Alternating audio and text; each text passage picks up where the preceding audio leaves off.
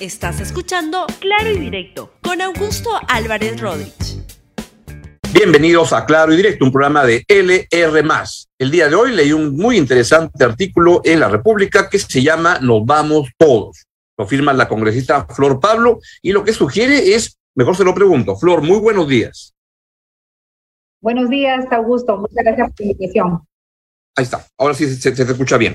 Este, cuéntanos, por favor, Flor. Muy buenos días, gracias por acceder a nuestra invitación. El artículo me pareció muy interesante, pero teniéndote a ti, mejor dinos qué es lo que estás planteando, quiénes son todos y dónde nos vamos.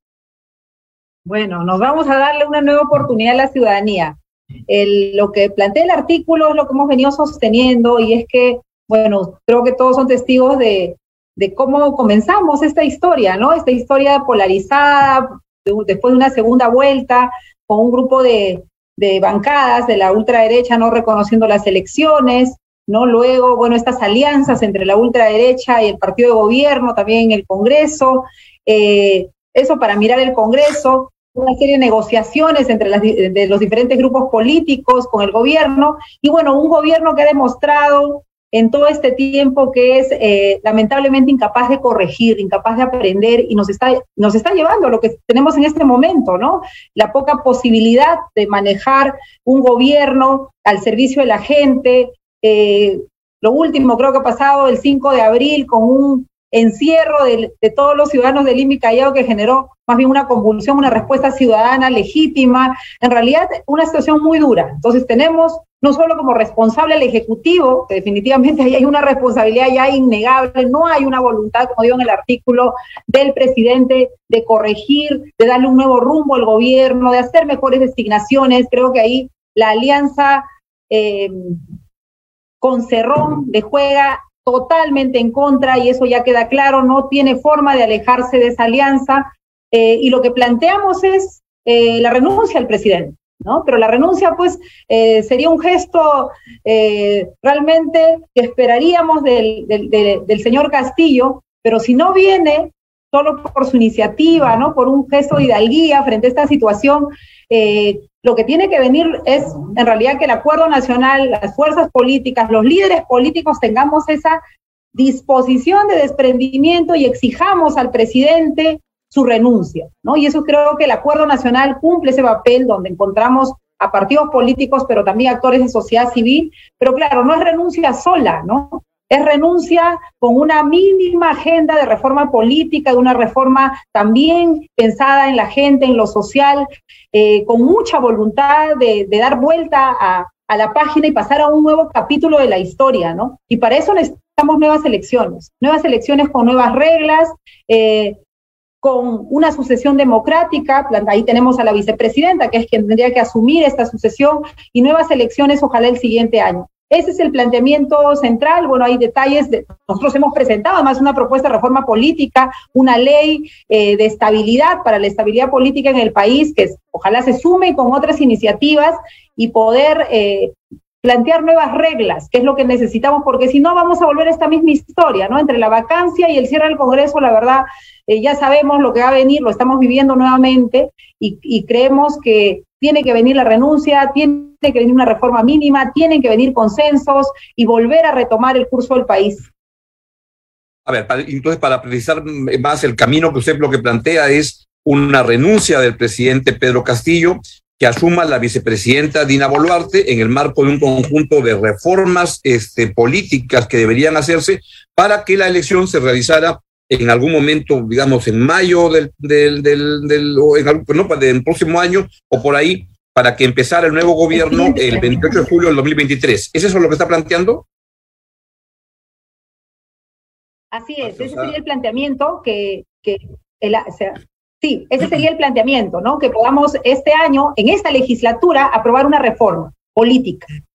Poder hacer en las elecciones municipales y regionales el referéndum para darle esa legitimidad social también y se pueda convocar elecciones el siguiente año. Y en tanto, ¿qué ocurre? En tanto, se asume, hay una sucesión democrática, asume la vicepresidenta Dina Boluarte y con un consenso, ¿no? Te ayuda a tener esa reforma, porque acá tenemos que unirnos el Ejecutivo y el Legislativo, y claro, no se trata de defender un fuero, sino que haya nuevas elecciones y nuevamente se elija al Poder Ejecutivo, se elija al presidente y a los vicepresidentes y también se puede elegir eh, nuevamente a los congresistas, ¿no? Y ahí nosotros tenemos algunos planteamientos muy claros, eh, Augusto. Uno de ellos es, por ejemplo, que no puedan participar como líderes o financistas de los partidos eh, personajes con sentencias, ¿no? Y eso eh, creemos que ayudaría a limpiar un poco nuestro sistema político de representación y también modificamos el tema de la vacancia y, el cierre del Congreso. Es decir, cuando ocurre una vacancia o un cierre del Congreso,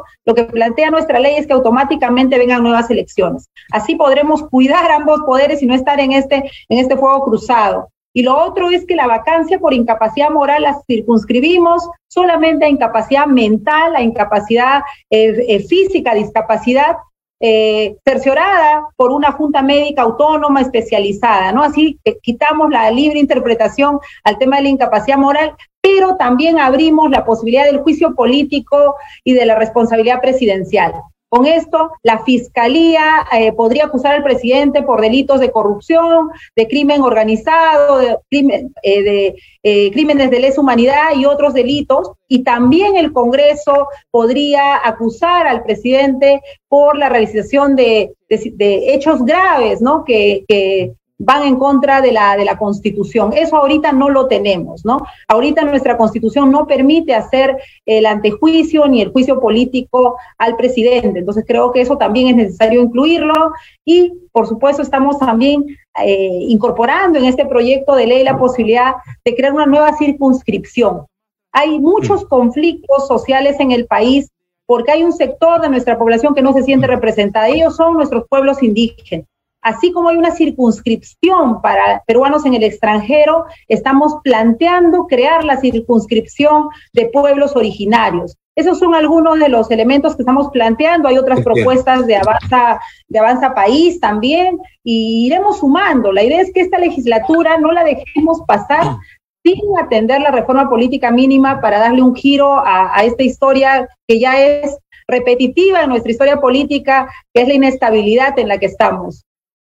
Ahora, que, quería preguntarle sobre las responsabilidades de por qué hemos llegado a donde hemos llegado, porque no se ha cumplido ni un año del, lustro político y ya crece el consenso en que esto no da más y hay un que se va a un adelanto este, electoral general con propuestas como la que usted ha hecho, la que el expresidente Sagasti hizo hace una, un, mes, que todas van como con variantes en la misma dirección. ¿Quién tiene la culpa de lo que ha ocurrido? Yo tengo la sensación, y en su discurso también lo, se, refleja algo de eso, que se busca este, responsabilidades en el Congreso, en la ultraderecha, en las empresas, en el periodismo. Yo lo que quiero plantearles es que la culpa la tiene Pedro Castillo, que congresos malos hemos tenido casi siempre, pero nunca hemos tenido un presidente tan calamitoso, tan inepto como el que tenemos ahora. ¿Usted comparte eso o no? Creo que en la dirección de las políticas de gobierno, la conducción eh, como su nombre lo dice, ejecutiva del país, porque es el poder ejecutivo, definitivamente una responsabilidad del presidente. Pero la estabilidad democrática, la estabilidad política es responsabilidad también del Congreso y de los partidos políticos. Creo que no podemos ponernos al costado. Nos ha pasado en todo este tiempo, Augusto. Las acciones de control político que queremos hacer se, se dicen oposición, pero la hora y la hora, mira, eh, ahora mismo, ¿no? Para, para interpelar al ministro, al, primer ministro, por, por, el encierro, que hasta ahora no encontramos los sustentos pues contundentes, legales, eh, de, los informes de seguridad. Mira, para interpelarlo necesitamos 20 firmas. He buscado uno a uno, no sabes, no lo vamos a ver con la cara, lo vamos a ver acá. O sea, que que la, la, culpa es que el Congreso debería hacer un control político de la verdad y no de pura finta para hacer creer que hacen control, pero no hacen y cuando llega la hora no, este, no, no, no hacen lo que tienen que hacer. Y hay una Así es, por ejemplo, Augusto, otro tema, el primer gabinete, donde era un punto de quiebre, pusieron de premier al señor Bellido. Nosotros no dimos la confianza a ese primer gabinete. Pero ¿qué hizo el Congreso? Con todas las objeciones, con todas las críticas, le dio la confianza. Entonces, en realidad, eh, el control político y la posibilidad de ese equilibrio es responsabilidad del Congreso también y de los, y de los partidos políticos. Pero lamentablemente, Augusto, el cálculo político ¿no? ¿De qué gano? ¿De acá mañana van a votar por mí o no van a hacerlo? En realidad el cálculo no está sobre la base del bien común, sobre la base de cuáles son esas políticas que favorecen mejor a la gente. Están sobre la base de intereses, de sobrevivencia, de puestos, y eso no ayuda. Yo por eso creo que el nombre del artículo además es nos vamos todos, porque es responsabilidad efectivamente del presidente. Nadie a él le dice que ponga tan mal los ministros. Nadie a él le dice que maneje tan mal los conflictos, pero también la estabilidad política tiene responsabilidades en el Congreso, porque si no sería pues echarle la culpa a un solo poder, que también equivocadamente creo que algunos colegas parlamentarios lo hacen y no es correcto. Aunque ahora ya está, la presidenta también del Congreso ha señalado, acá nadie se aferra al cargo, ya estamos avanzando y creo que hay una comprensión de que tenemos que hacer las cosas de manera diferente, ¿no? Y lamentablemente eh, hay responsabilidades compartidas. En determinadas áreas hay una responsabilidad mayor, por supuesto, del presidente y del Ejecutivo, eso es indudable, pero no podemos eximirnos y decir, no, el Congreso, por favor, que siga, ¿no? Eh, mm. Porque acá las cosas están funcionando bien, tampoco es así siendo. Y además con muchas iniciativas de, muy corruptas, ¿no? Por ejemplo, leo hoy día que ya este, de SUNEDU están diciendo que este, se le va a dar la nueva posibilidad a Telesub para reabrir dentro de un año. Entonces, ¿qué va a cambiar? La, el drywall que tenía en la, en la fachada, que le va a poner cemento, pero este, eso es consecuencia de este Congreso, ¿no? Que, reabrió la posibilidad del, repechaje de las universidades, que eran universidades Bamba. Mira, yo creo ahí, por ejemplo, Augusto, que obligan a SUNEDU a dar una respuesta política, ¿no? Técnicamente, yo podría puedo observar, ¿no? Así si me pongo a mi lado técnico, digo, ¿por qué darle un año más? Pero termina dando SUNEDU que hasta ahora, mira, es la primera respuesta de orden técnico político que da. Simple, ¿para qué? Y ahí sí estoy a favor de la medida, ¿no? Eh, ¿Por qué? Porque así simplemente les baja el argumento a los congresistas que están desesperados hace rato por ampliarles en tiempos mucho mayores a las universidades no licenciadas. Ojo, no es una segunda oportunidad. Lo que se ha dado es una ampliación para aquellas que no pidieron, tipo Telesub, tenían dos años para el plan de cierre, se les dio tres años más por pandemia, pero era previo pues a una solicitud de esa ampliación.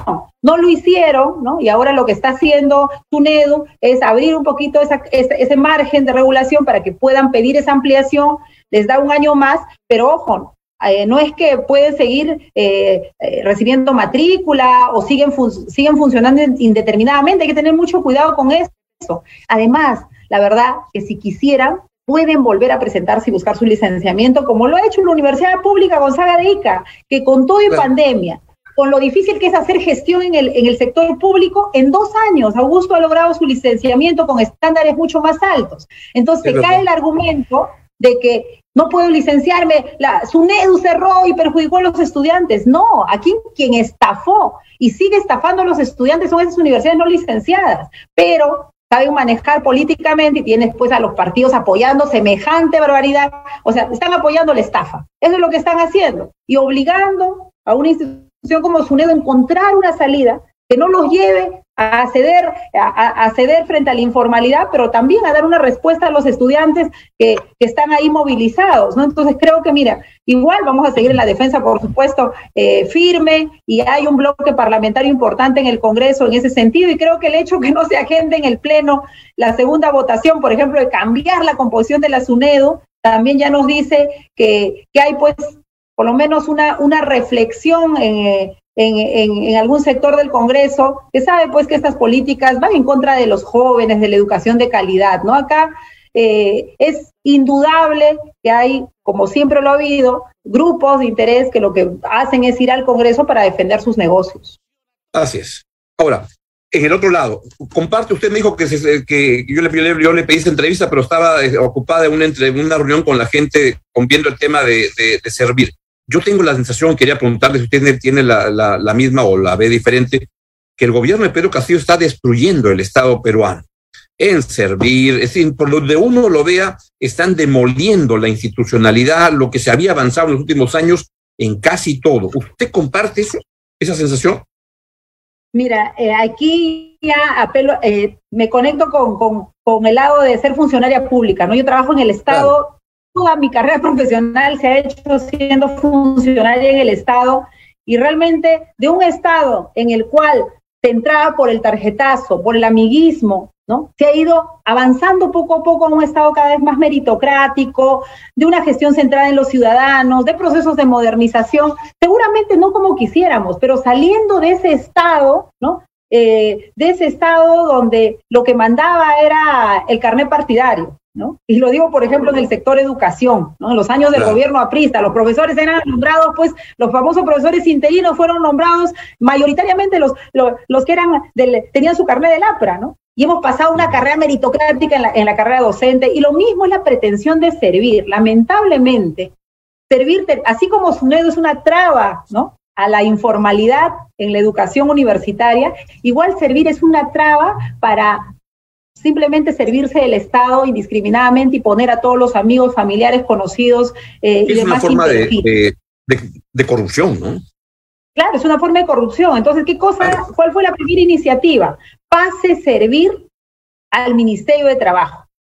no pudieron hacerlo porque además eh, el Perú, bueno, se salió la noticia, ¿no? Estamos, eh, eh, estamos para ingresar, bueno, se inicia el trámite de ingreso a la OSD, ¿no? Y, uno de los requisitos es tener instituciones como Servir, con un servicio público pues potente, en lugar de querer disminuirlo hay que potenciarlo. Por ejemplo, no debería ser eh, voluntaria la incorporación al servicio civil del Estado. Debiera ser obligatorio ir por etapas. Obviamente, claro que sí.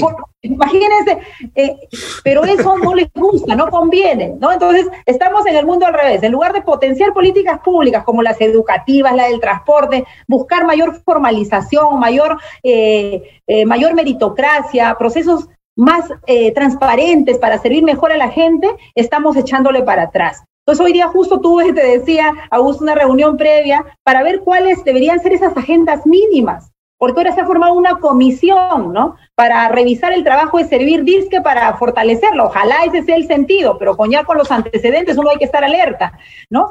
Y, y ahí, lamentablemente, ¿qué puede uno pensar si en esa comisión para fortalecerla no incluyen a la institución, no ha incluido a servir? Se han puesto el Ministerio de Trabajo, todos los que tienen que estar, Vamos a ver qué informe saca, pero a, la vez decirles que vamos a estar alertas, ¿no? Hay un grupo de parlamentarios desde la, desde la Comisión de Descentralización del Congreso, con la congresista Norma Yarro, la, Comisión incluso de Constitución, por el tema de la ley de idoneidad, para poner requisitos mínimos a los altos funcionarios en el Estado. creo que nunca ha sido tan necesario como hoy estar alerta a lo que pasa en la administración pública. Porque a quienes ponemos en los cargos lo vemos ahora. ¿Por qué no hay pues los pasaportes? ¿Por qué hoy día sale el jefe de cambiaron a, los equipos técnicos. Que no hay, que no hay medicamentos. ¿Por qué? Porque han llegado y han parado eh, las compras y los procesos. Y un funcionario público que conoce esto sabe que cuando hay un cambio de gestión no se pueden parar los procesos de licitación y de compra. Lamentablemente estamos en este momento evidenciando, viendo ya los resultados de esas malas designaciones, que ya no decíamos cuando los nombraron, ahora ya estamos viendo sus resultados, demoras, retrasos, y bueno, y por eso es importante Así como defendemos la reforma universitaria y la reforma educativa, defender una reforma de servicio civil, porque es la gente que nos sirve a los ciudadanos y los que sirven a los ciudadanos pues tienen que ser los más competentes, los, idóneos, los eh, personal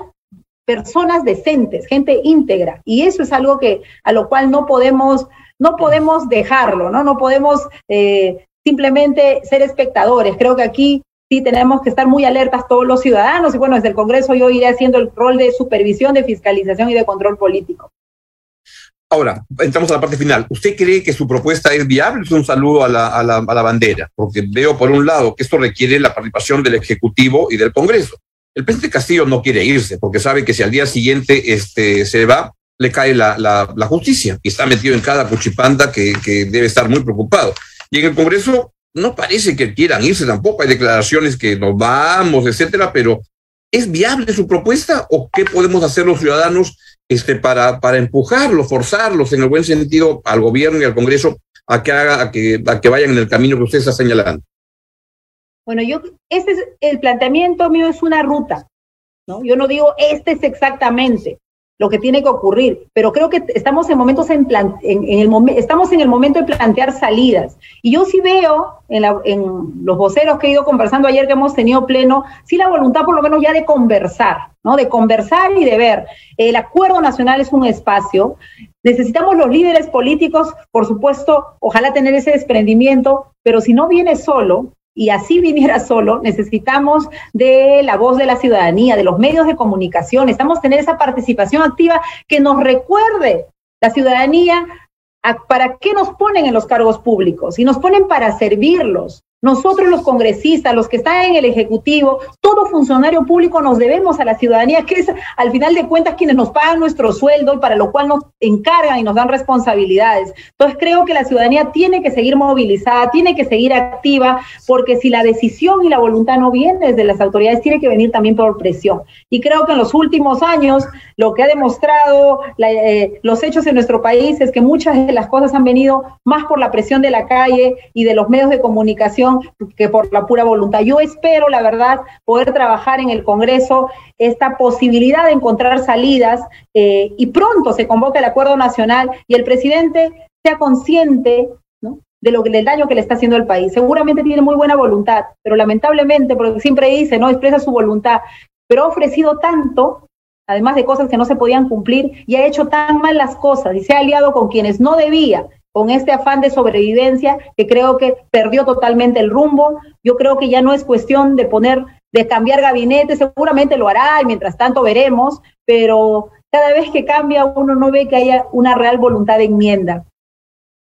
Bien, Corista, pues le, agradezco mucho su, que nos haya explicado su, su artículo de hoy. Nos vamos todos, porque creo que como vamos, nos estamos yendo todos, pero a otro sitio que no lo puedo mencionar en este momento, pero no, y no hay que este permitir, eh, Augusto, solo para cerrar, en esta situación de crisis quienes más pierden son nuestros compatriotas de las zonas más empobrecidas. Lamentablemente, quienes tenemos privilegios, quienes tenemos un sueldo, quienes tenemos la vida más o menos resuelta, no la pasamos tan mal. Pero quienes la están pasando hoy día mal son, miren, las señoras de las ollas comunes que estos días han salido en los medios de comunicación. Quienes la están pasando mal, la gente que vive del día a día. 70% de nuestro país eh, vive del, del, día a día, de conseguirse cada día el sueldo, está en la informalidad. Quienes la están pasando mal son nuestros niños, nuestros adolescentes, que no tienen las facilidades para tener esta educación mixta que tenemos ahora porque no hay internet, porque no hay equipos. Quienes la están pasando mal son todos los ciudadanos que buscan atención médica, que buscan trabajo. Y de verdad creo que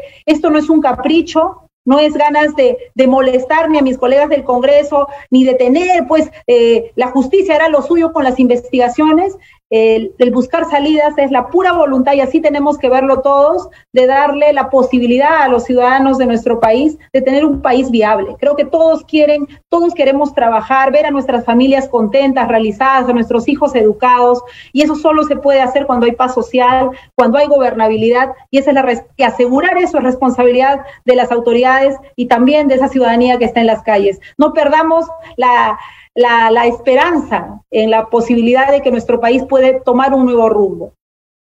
Bien dicho, muy bien. Corista, pues muchas gracias por darnos su, su, opinión, su enfoque el día de hoy. Le deseo que tenga unos días tranquilos en la Semana Santa y, eso, y a seguir peleando. Muchas gracias. Ha sido la congresista. Reflexionemos, reflexionemos sobre esto estos días de Semana Santa, pensando en nosotros. Gracias.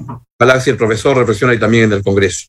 Sido la congresista Flor Pablo que eh, nos ha explicado su artículo. Nos vamos todos, que se lo recomiendo, está hoy día en la edición de La República. Y este lo dejo y ya nos vemos con Claro Directo el lunes después de la Semana Santa en su horario regular. Adiós, que estén muy bien.